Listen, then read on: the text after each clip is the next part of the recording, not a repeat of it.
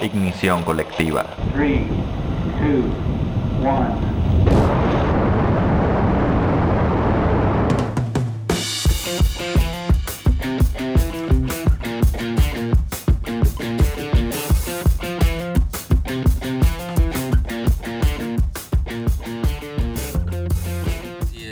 Y ya entrando eh, algo más de lleno, digo, hemos como tratado de dar un preámbulo bastante extenso a esta parte.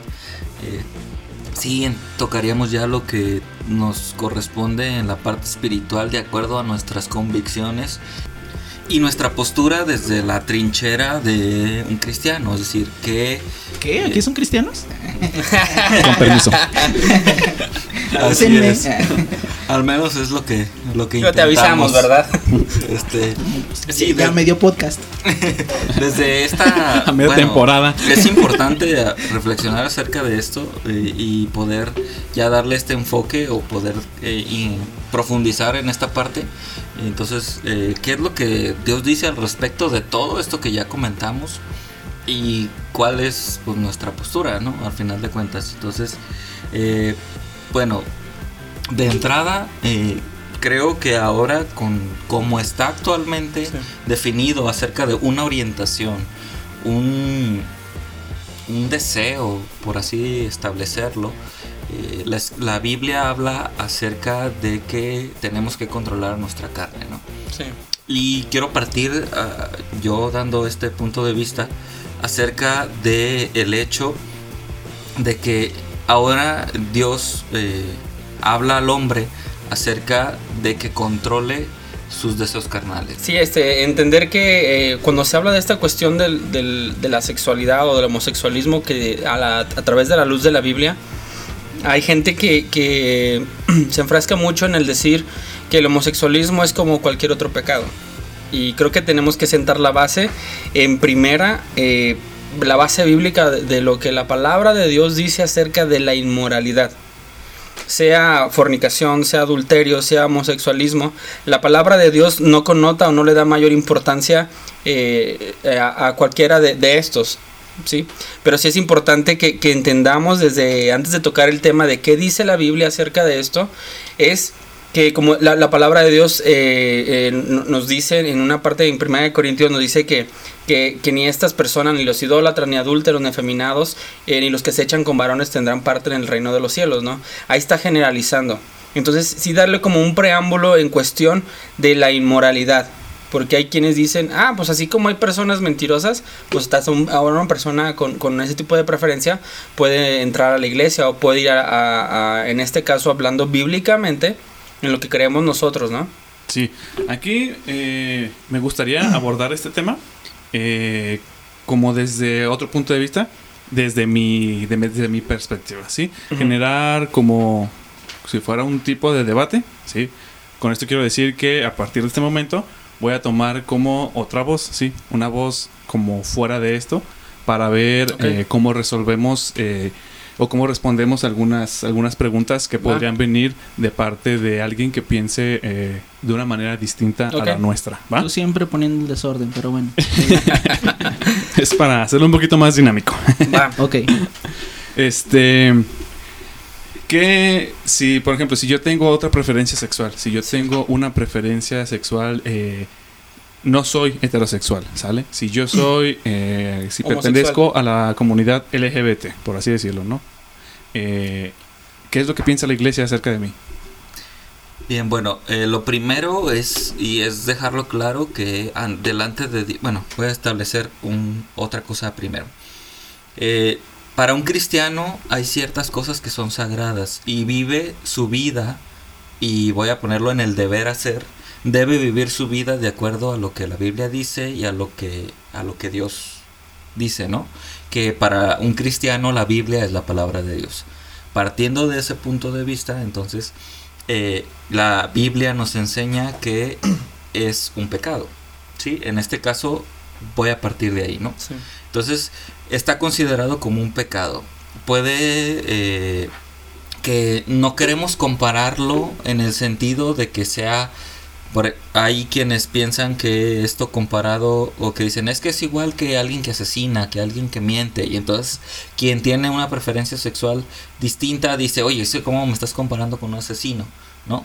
Lo que queremos establecer es que delante de Dios es una falta. Un pecado es algo que Dios establece como una falta, como una ofensa para, para el plan que Él creó y que es lo que rige la vida de un cristiano. Entonces, partiendo de eso, es un pecado. Como tal, es, es un pecado. Sí, y, y la, postura, y la postura también es, es en esta cuestión de decir, eh, si una persona dice, ok, eh, eh, si yo soy homosexual y, y dices que, que estoy mal delante de Dios, pero fulanito, sutanito, eh, cayeron en, en adulterio, en fornicación o en otro tipo de pecados, eh, quieren equiparar o quieren igualar ese tipo de situaciones delante de Dios. Y, y, y a través de la palabra de Dios es muy clara.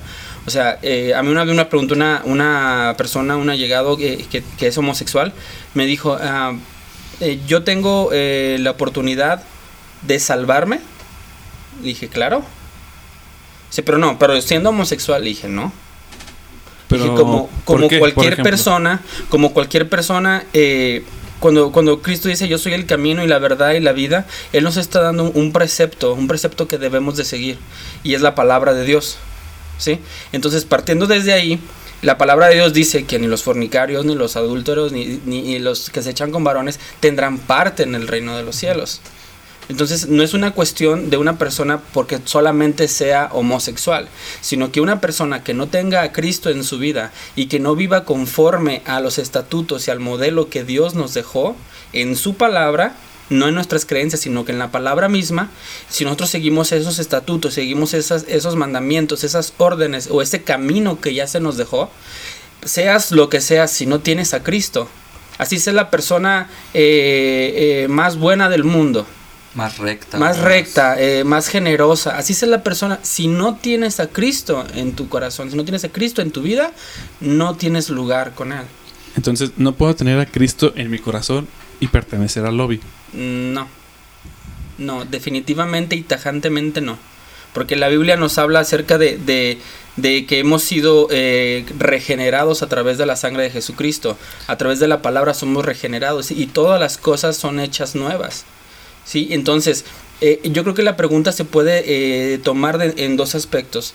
¿No puedes estar como, como cristiano viviendo en el homosexualismo? No, no se puede. Pues si hay una persona que entra a la iglesia y está en, en, en- en tratamiento, en, tratando esa cuestión en su vida, sí puede. O sea, sí puede venir una persona a la iglesia, por ejemplo, y se le abren las puertas, se le tiene que tratar con respeto, con educación. También el, cristiano no puede caer, y eso es algo eh, eh, que también eh, hay que remarcar. El cristiano, el creyente, la iglesia no puede caer en ofensas a, a- una persona homosexual. Eh, llamándole de, de- con palabras eh, hirientes que, que no voy no las voy a decir por respeto a la audiencia Correcto, para allá iba. Entonces, Ajá. un cristiano, ok, ahorita estás diciendo que como perteneciente, por ejemplo, a esa comunidad, no puedo estar, o no puedo tener a Dios en mi corazón. ¿Puedo yo, este, ser cristiano?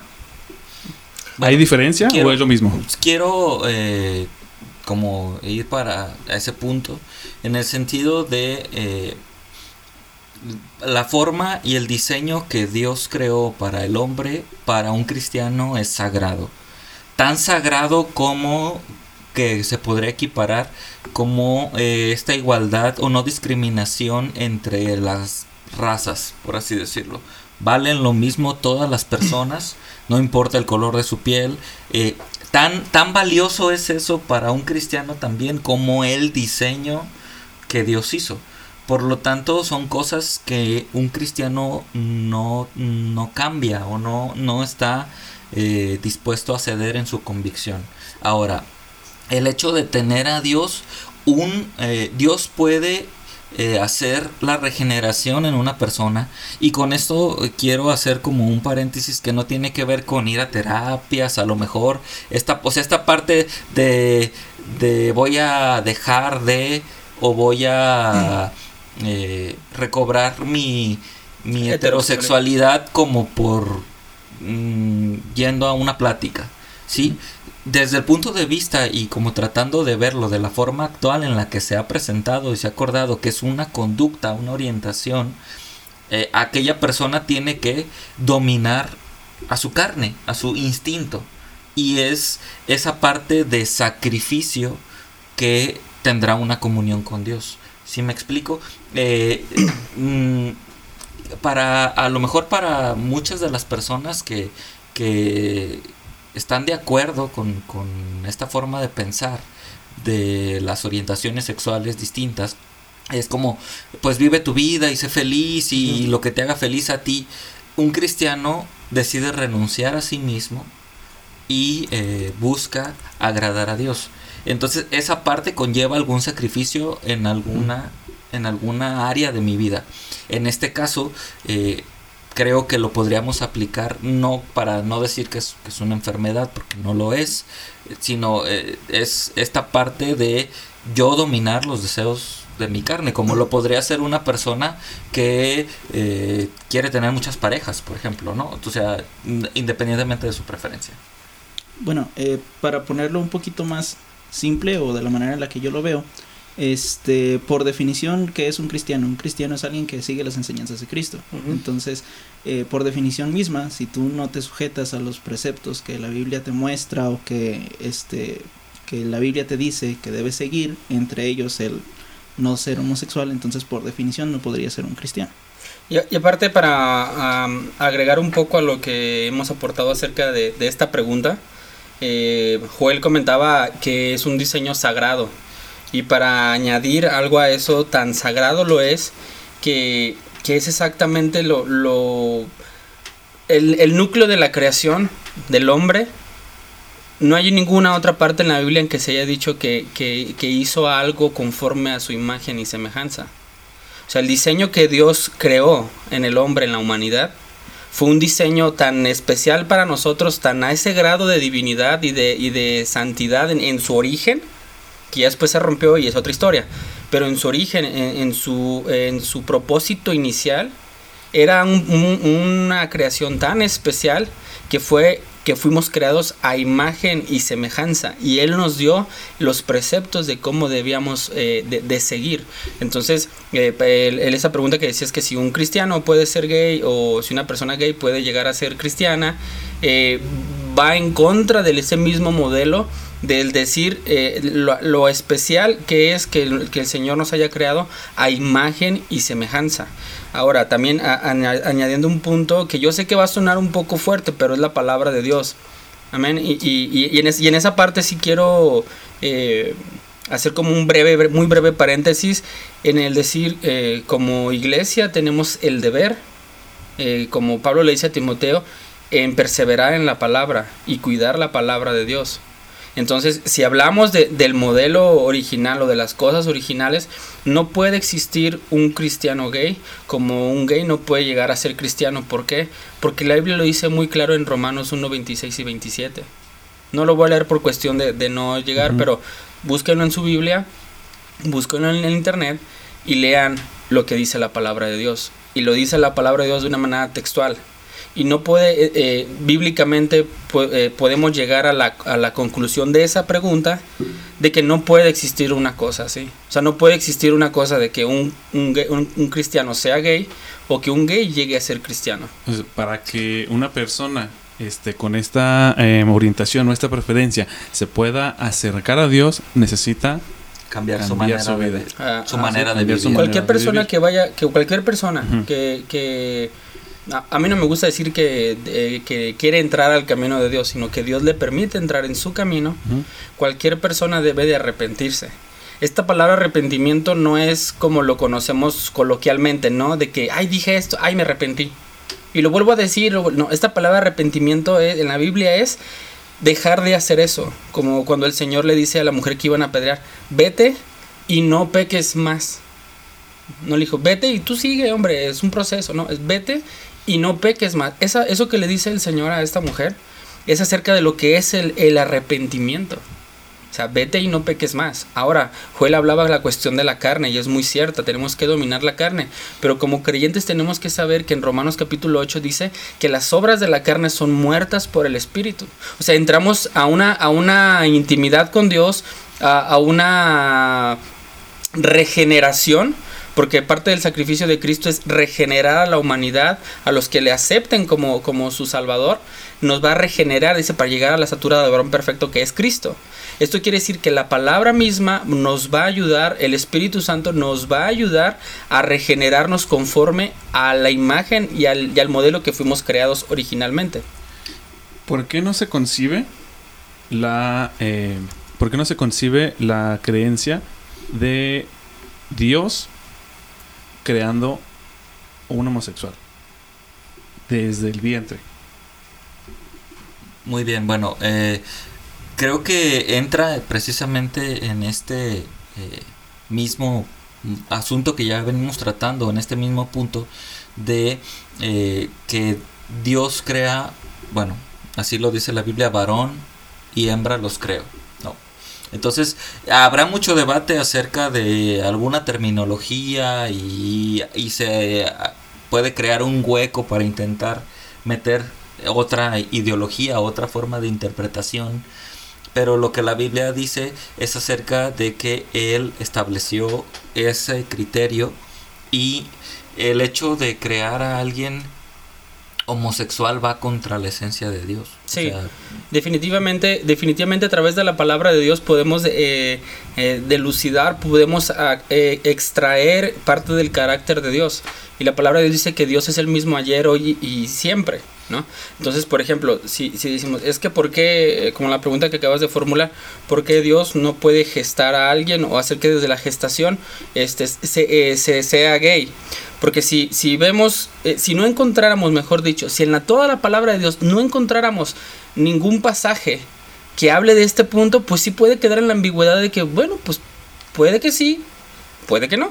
O sea, no lo sabemos, ¿no? Porque podría quedar en el aire. Podría quedar en el aire, pero eh, la palabra de Dios nos da, nos da evidencia tanto en Génesis capítulo 19, en Levítico capítulo 18, versículo 22, en Romanos capítulo 1, en Primera de Corintios capítulo 6, y así te puedo nombrar, te, te puedo citar más citas, válgame, este, eh, eh, en que podemos extraer literalmente, literalmente, sin sentido a interpretación o hacer un uso de una, de una hermenéutica, una exégesis, literalmente podemos extraer que, que, que eso, esa, esa, esa actividad eh, eh, hablando de la orientación sexual, está en contra de la identidad principal de, de, de, Dios, que es la santidad.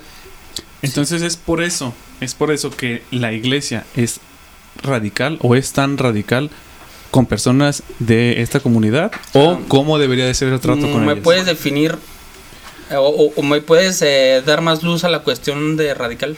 En el sentido de, por ejemplo, este tratar de convertir o ah. tratar de a lo mejor eh, prohibir Ajá. la entrada a okay. iglesias ah, okay. o de no de no mantener ningún tipo de relación ah, ya, ya, de ya. amistad, me explico, no convivir con ellos, no convivir, porque este existe esta esta creencia de que, de que es así, por ejemplo, porque has, has dado algunos este, textos, por ejemplo, uh -huh. del Antiguo y del Nuevo Testamento, y este en el Antiguo Testamento es, es, es un poquito muy, muy, muy tajante, sí. de hecho, ¿sí? Eh, cómo la iglesia debe de tratar a personas de esta comunidad o por qué se, se, se radicaliza de esta manera, Okay. por qué se, se generaliza a los cristianos, ¿sí? De esta manera. Bueno, siento que en este punto eh, primeramente tenemos que hacer una evaluación nosotros mismos como cristianos, una autoevaluación. Eh, precisamente yo tuve muchas experiencias con, con, esta, con esta índole de, de tener compañeros y, y, la manera en la que se ve la homosexualidad desde, desde el punto de vista cristiano. Eh, aquí voy a inaugurar una sección que se llama Sabiduría en Memes por Isra. Pero eh, básicamente yo tuve muchos problemas porque pues ustedes me conocen, saben que soy tiendo a hacer bromas de casi todo. y en, en ese de, en esa etapa de, de la universidad, uh -huh. eh, cuando yo entré, yo solía hacer demasiadas bromas acerca de, de las personas gay. Entonces, mmm, sin saber, yo estaba rodeado de esas personas. Entonces, eh, soy consciente que a lo mejor en algún punto llegué a ser muy ofensivo con algunos de ellos. Sí.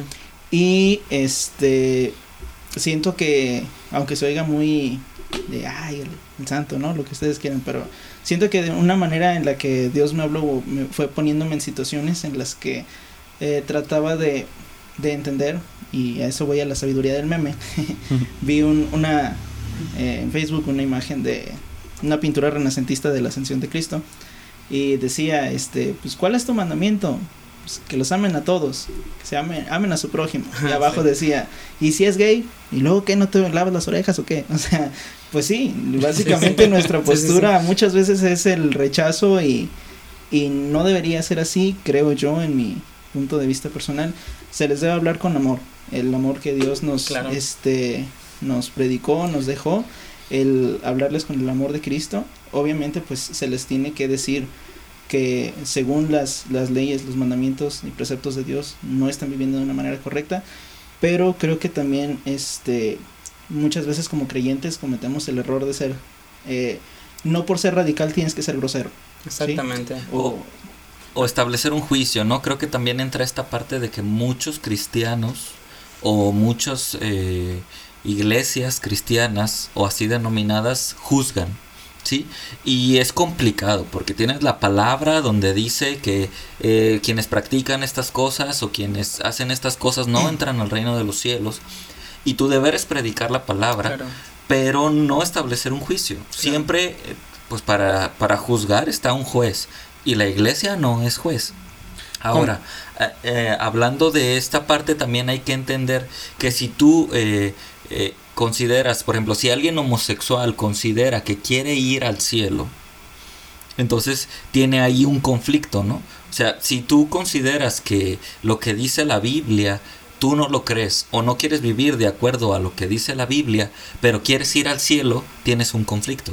O sea, hay, digamos que un conflicto Claro. de interés, ¿no? De, de- sí, Sí. Entonces, esta parte también hay que entenderla desde el punto de vista de que eh, la iglesia tiene que tratar a una persona que es homosexual desde el punto de vista de un pecador, como cualquier otro pecado. Entonces, si no tendríamos que, eh, o que el- la postura de la iglesia tiene que ser que eh, los pecadores vengan a los pies de Cristo y si no estaríamos haciendo una segmentación, una segregación de los diferentes tipos de pecados y tratando como, bueno, este pecado, nosotros haciéndola como que este pecado es menos, no, este pecado es más grave eh, y delante de Dios no es así. Entonces, Entonces, eh, me, me- me estás diciendo que un cristiano puede ser amigo de una persona homosexual o Bueno, antes de, este antes de responderte eso, sí me gustaría ahondar un poquito en los No, temas. es que ya necesito respuesta.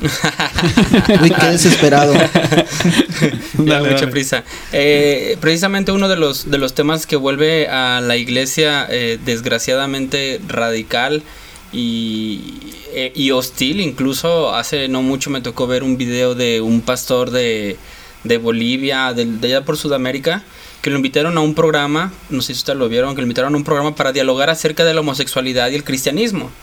Y esta persona antes de... de o sea, imagínate, eh, debemos llevar la palabra a nosotros de una manera u otra, ¿no? Imagínate tener este aforo de que estés en, en televisión nacional y que tienes la oportunidad para, presentar la postura. para pregonar a Cristo, para hablar de Cristo. Y lo primero que hace este pastor, que para mí realmente con esos actos que tuvo, la verdad, eh, conforme a lo que yo leo en Timoteo o en Tito acerca de los ministerios, del, del ministro, cómo debe de ser, para mí no entra ni siquiera como un ministro. ¿Qué fue lo que hizo? agarró una bandera de, de- del movimiento LGBT. del lobby gay y la puso en los pies, o sea, se la, la tendió en el suelo y la empezó a pisar. O sea, la, la pisó Y antes de empezar todo. y antes de empezar todo, entonces la persona que lo iba a entrevistar era una persona homosexual. Dice, ¿por qué estás haciendo eso? Es que para mí eso es.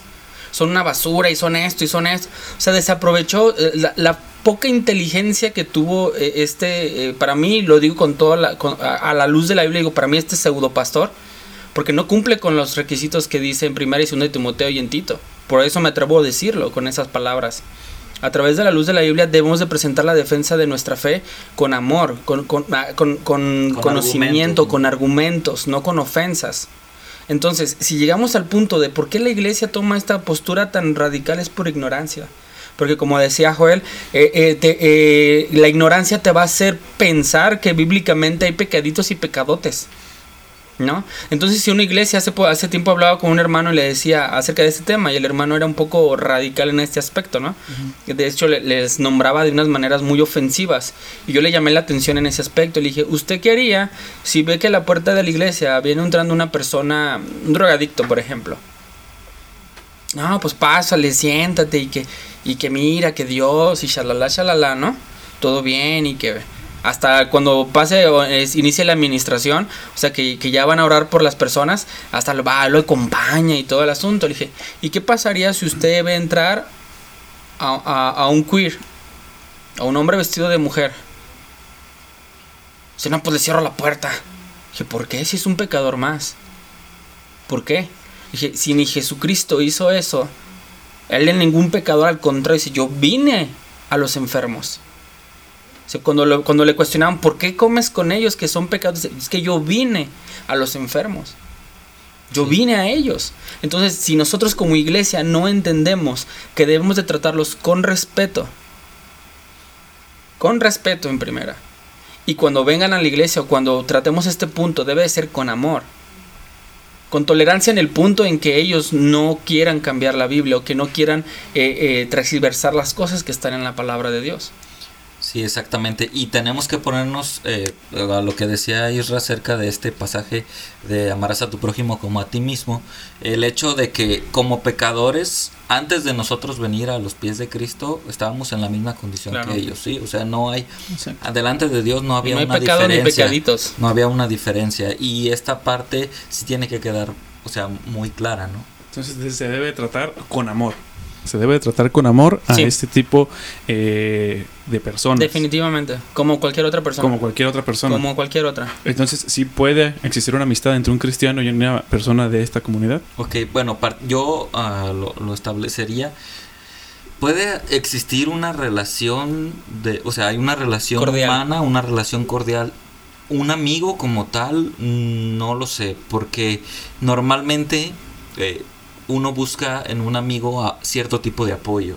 Entonces creo que sí llegaría un momento en el que habría un conflicto eh, y, y esa separación de amistad.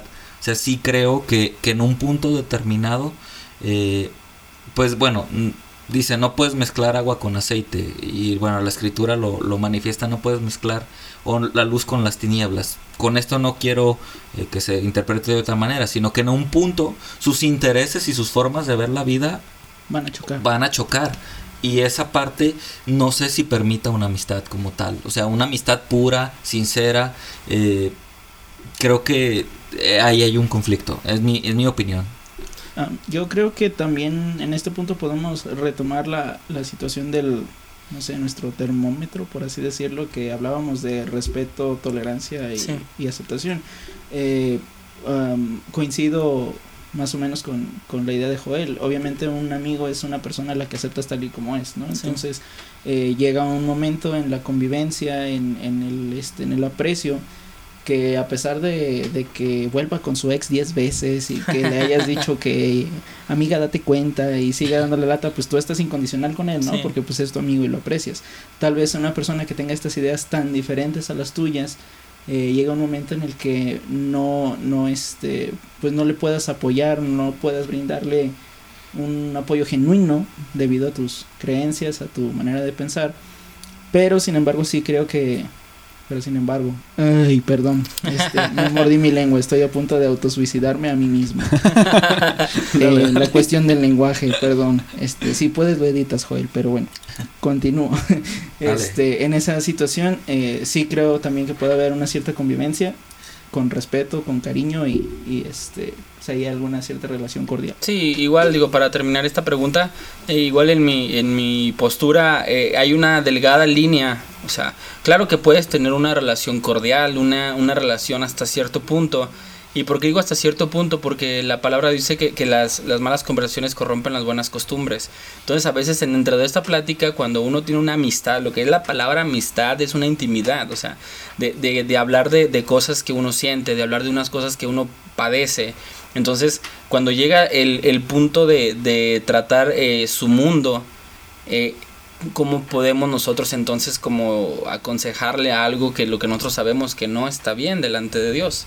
Entramos como en un conflicto, en una delgada línea entre que eh, si es complicado, mm, sí podemos llevar una relación cordial, una, una relación amable, una, eh, obviamente ya está implícito el respeto, eh, la tolerancia hasta el punto en que su ideología no empiece a dañarte en, en, en la en tu mentalidad, en lo que la palabra dice. Para mí está como que esa línea, pues. Sí, digo, llegará al punto, hay un punto de quiebre, ¿no? Y creo que ese punto de quiebre puede dañar la amistad. O sea, puede ser que, eh, voy a poner un ejemplo, ah, do- dos situaciones que podrían pasar. Una en la que tú desde que te presentan a esa persona, ella se, pre- se, se presenta y se identifica como homosexual. Y entonces ahí ya hay como una barrera de creencias y en las que pueden trabajar juntos, o sea, pueden tener una relación social cordial y o también puedes darse el hecho de que tú no tú no sepas que esa persona es homosexual porque ella no ha decidido este ex- Manifestarlo. manifestarlo, exponerlo com- y en un punto se expone y entonces va a haber también un, ahí un, Un conflicto. un conflicto. Con esto no quiere decir que haya un que deba haber un rechazo. No, para nada. Pero estamos hablando de amistad. Creo que, creo que sí. eh, y lo hemos dicho, o alguien lo ha expresado en alguna frase. Eh, ¿Quién contar tus amigos con los dedos de una mano, no? O quién tiene más de cinco amigos, o quién tiene más de diez amigos. Creo que ya entrar en esa categoría de una Yo creo que sí verdadera puede- amistad. Hablando de lo que decías de la cuestión laboral o cuestión así, sí puede existir un compañerismo, ¿no? Porque en el trabajo pues eh, tienes objetivos afines, ¿no? O algún proyecto, sí puedes tener un compañerismo así, pero ya la amistad, como, como menciona Joel, o sea, llegar a una intimidad, ya, ya algo más personal, ya algo así, eh, hay una línea, definitivamente hay una línea muy, muy delgada. Muy pues. complicada. Yo, sí, lo, yo para como, como concluir, si es que alguien no quiere decir algo más, este es muy complicado. No voy a decirlo, no, o sea, no puedo decir tajantemente de No. que no bajo ninguna circunstancia está prohibido, no. Sí, creo que llegará un punto en el que es muy complicado Sí. que, que puedan tener una amistad genuina. Sí, correcto. Aquí me gustaría como terminar esta sección. terminar esta sección de, de- de pequeño debate y de preguntas. Eh, porque también quiero hablar. Eh, Volvió. Correcto. Ya, ya regresé. Tona, Su- Tona su- volvió a ser Tona. Su trastorno de personalidad lo regresa a la, a la Ya original. volví a ver la luz. Ok, Sí, y-. Eh, Y tomando Perdón, un poquito, eh, perdón, tomando un poquito también esta, eh, lo que hemos estado hablando de la- del respeto, del compañerismo, de todo lo que puede existir en- entre el cristianismo, también este eh, eh, deshacernos eh, del de los términos que, que puedan ser agresivos, que pueden ser hirientes para las personas. Porque, insisto, la, la iglesia no tiene que tipificar los, los pecados, ¿no? O sea, la, iglesia eh, debe de tratar a, a la persona que está afuera de la iglesia con el mismo respeto que trataría a cualquiera. Esto fue Ignición Colectiva. Te invitamos a participar. Opina, comenta y comparte. Síguenos en Facebook, iTunes, Spotify y SoundCloud.